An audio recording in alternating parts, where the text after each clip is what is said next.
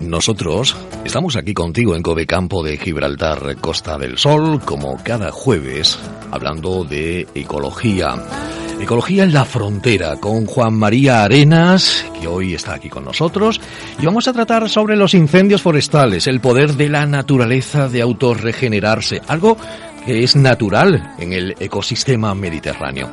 Juan María, ¿qué tal? Muy buenas tardes. Buenas, Antonio, encantado de estar aquí. Gracias por, por venir, por compartir este ratito ecológico aquí eh, en la radio.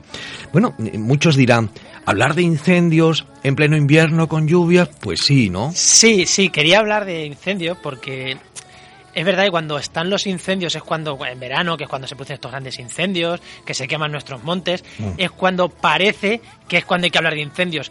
Pero ah, me gusta hablar ahora para hacer una reflexión un poquito más sosegada sobre qué son los incendios forestales, por qué se producen, ya sabemos que mucho está a la mano del hombre, y sobre todo cómo se regeneran, cómo se recuperan estos incendios, y creo que el momento para hacerlo es ahora, no cuando estamos en el fragor de, de apagar el fuego, que es lo importante. Y si podemos prevenirlo de alguna forma, pues eso- eso muchísimo lo- mejor. eso es lo mejor, sí, que sí. es de lo, de lo que se trata. Bueno, decíamos la intencionalidad, la mano del hombre, pero aún así también tiene ese poder de autorregeneración la naturaleza, ¿no? Sí, a ver, los incendios en el clima mediterráneo, que es una cosa que muy poquita gente sabe, son naturales y muchas de las especies del clima mediterráneo se llaman especies pirófitas, que quiere decir que aman, o pirófilas, que aman el fuego. A ver, no es que lo amen, que son especies preparadas para quemarse de vez en cuando.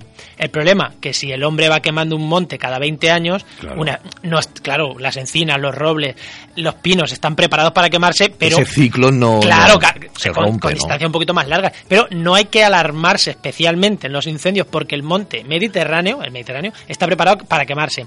¿Cuál es el problema? Que sean muy recurrentes, ya hemos dicho, cada 20, cada 10, cada 20 años, no lo soportan, al final terminan desapareciendo. Claro. O que estemos cerca de núcleos urbanos, que pongan en peligro carretera. Ahí sí que hay que tener muchísimo cuidado, claro. Por eso no son deseables los incendios forestales, porque pueden generar otros muchos problemas. Y son estas especies pirófitas no es que les guste el fuego, es que lo necesitan muchas veces. Hay dos tipos de especies. Unas que lo necesitan para sobrevivir. O sea, mucho. mm, A todos nos ha pasado ir por que muchos terrenos hay que dejarlo en berbecho, se llama. Sí, pero eso. Para- Bueno, es- eso es otro, eso es otro, otro tema. Pero estas especies que lo necesitan para vivir. Te voy a poner un ejemplo que es muy claro. ¿Has paseado, habéis paseado alguna vez por un pinar en agosto con un calor sofocante que, que dice, ¡buah, calor! Y se escuchan las pinas hacer clac, crack, crack, que se escuchan. Eso es porque con el calor se abren y sueltan los piñones. Si hay un incendio, estas piñas, a no ser que el incendio sea devastador, sueltan los piñones, pero el piñón no se quema. Se abre la piña, se dispersan los piñones y el piñón no se quema. ¿Qué pasa? Que se- esas semillas están disponibles Claro. para, sin vegetación, sin competencia, volver a nacer. En un monte con mucha vegetación no vuelven a nacer, esas piñas cuesta más. Por esto estos pinares que son muy densos, de reforestaciones muy densos, no tienen apenas regeneración de pinos debajo. ¿Por qué? Porque necesitan sol. ¿Cómo se consigue ese sol? Quemándose en los padres. Así de duro. Por eso los pinos muchas veces favorecen los fuegos. Muchas veces se dice que los pinos son como antorchas que favorecen el fuego. Por eso estas reforestaciones que hicieron de pinos han favorecido mucho estos incendios. Y por otro lado hay otras especies como los robles, que aquí en Alcornocales es muy, muy típico. Eh, los alcornoques, perdón, no los robles, los alcornoques. El corcho este que tienen los alcornoques es, una, es una medida para no quemarse. fuego. autoprotección, Claro, ¿no? se De autoprotege. Se auto- Entonces, si el incendio no es muy, muy, muy fuerte, tú lo ves calcinado y a los dos años lo ves verde otra vez, o que empieza a estar verde y dices, ¿pero qué ha pasado aquí? Y es que no se ha muerto. No se ha muerto, sigue vivo. Se han quemado las hojas, se ha quemado un Claro, poquito ha el corcho. Un, un escudo protector, lo que Claro. es el corcho, que Entonces- normalmente también se, se, se quita, ¿no? Cada X años. Claro, eso se quita con fines de aprovechamiento. Entonces, claro, el, al corcho que al, al coronel que le hayas quitado el corcho ese año, como se queme, ese ese se va a, ese, Sí, vamos, ese se va a morir claro, seguro. claro. Pero el que tenga un corcho de 2, 3, 4, 5, 10 años, ese va a sobrevivir sin entre comillas sin ningún problema. Estamos hablando de incendios que no sean muy muy muy muy potentes y en el Mediterráneo no Pues suele eso fíjate que no, pasar. no lo sabía yo, ¿no? Y Ni- es algo bonito ni que hemos aprendido. ni mucha, gente, me imagino, mucha gente. ¿no? Y con la regeneración natural, lo que decimos muchas veces en los incendios forestales, mucha gente cree que hay que salir corriendo a plantar árboles. Uy, se han quemado, vamos a plantar árboles. No. Vamos a. Lo primero que hay que hacer es estabilizar el suelo, porque es lo más importante, que el suelo no se vaya. Claro. Pero en muchas zonas, si no tienen mucha pendiente, el suelo no se va a ir. No se va a ir si no entramos a pisarlo, si no entramos con máquinas, si, no, si lo dejamos ahí, van a crecer hierbas, el suelo se va a quedar ahí tranquilamente y en uno o dos años estas, estos piñones van a nacer, o estos alcornoques van a rebrotar. Si entramos como locos a reforestar, a plantar pinos, a plantar árboles, que parece que es lo que a todos nos pide cuando vemos Claro, un incendio, claro. vamos a plantar. El problema está que estamos rompiendo el suelo y ni lo que has plantado ni lo que había ahí van a hacer.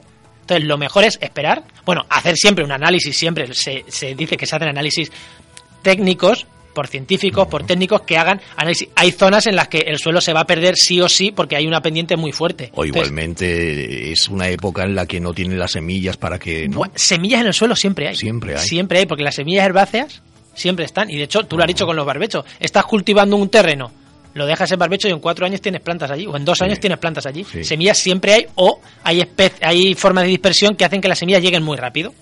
Entonces, ¿qué pasa? Lo primero es no tocar el suelo solo en los puntos que sean muy... De hecho, en Galicia muchas veces lo que hacen es extender paja, simplemente. O tirar semillas de alguna especie, pero sobre todo paja. ¿Qué pasa con la paja? Que la paja te hace que an- ante una lluvia fuerte de principio de otoño no, se- no arrastren el Todos suelo. tenemos en mente, ¿no? Ese gran incendio que, que hubo en la, en la zona gallega. En y- Galicia sí, todos los años hay mucho, Pero aquello los- fue tremendo, ¿no? Claro, Que- ahí están los eucaliptos, que esos sí que son, esos sí que les encanta y favorecen mucho los incendios los propios eucaliptos. Entonces, y ahí el problema también es que los eucaliptos son de interés económico. Entonces, Claro. claro, que se les queme, pues no, no gusta mucho.